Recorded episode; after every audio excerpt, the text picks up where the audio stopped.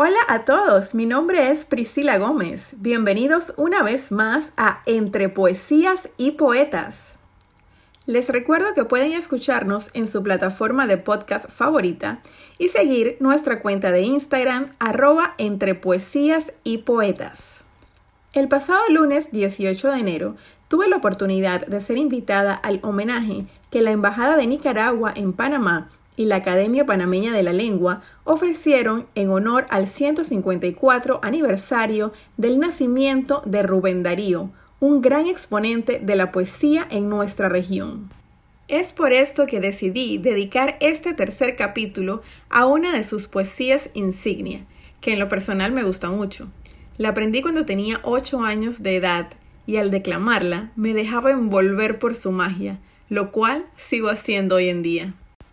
Félix Rubén García Sarmiento, mejor conocido como Rubén Darío, nace el 18 de enero de 1867 en León, Nicaragua, y muere el 6 de febrero de 1916 en la misma ciudad.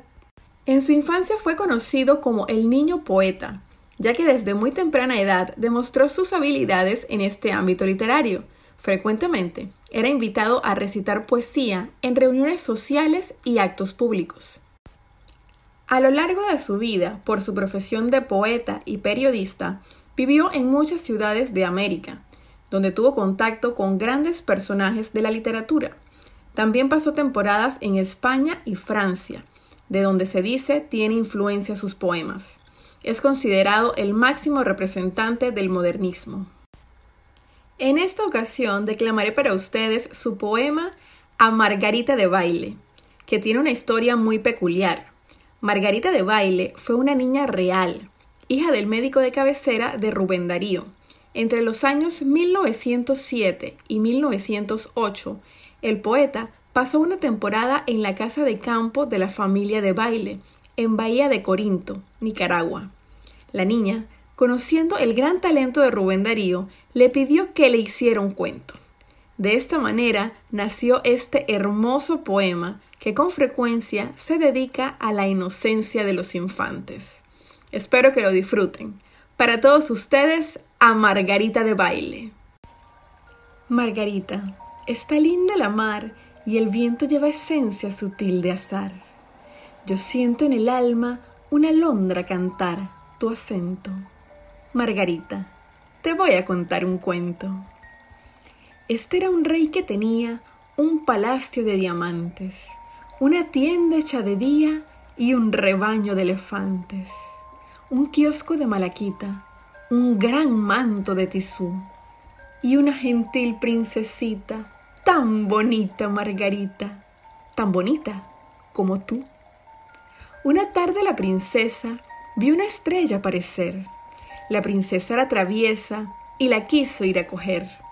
La quería para hacerla decorar un prendedor, con un verso y una perla, y una pluma y una flor.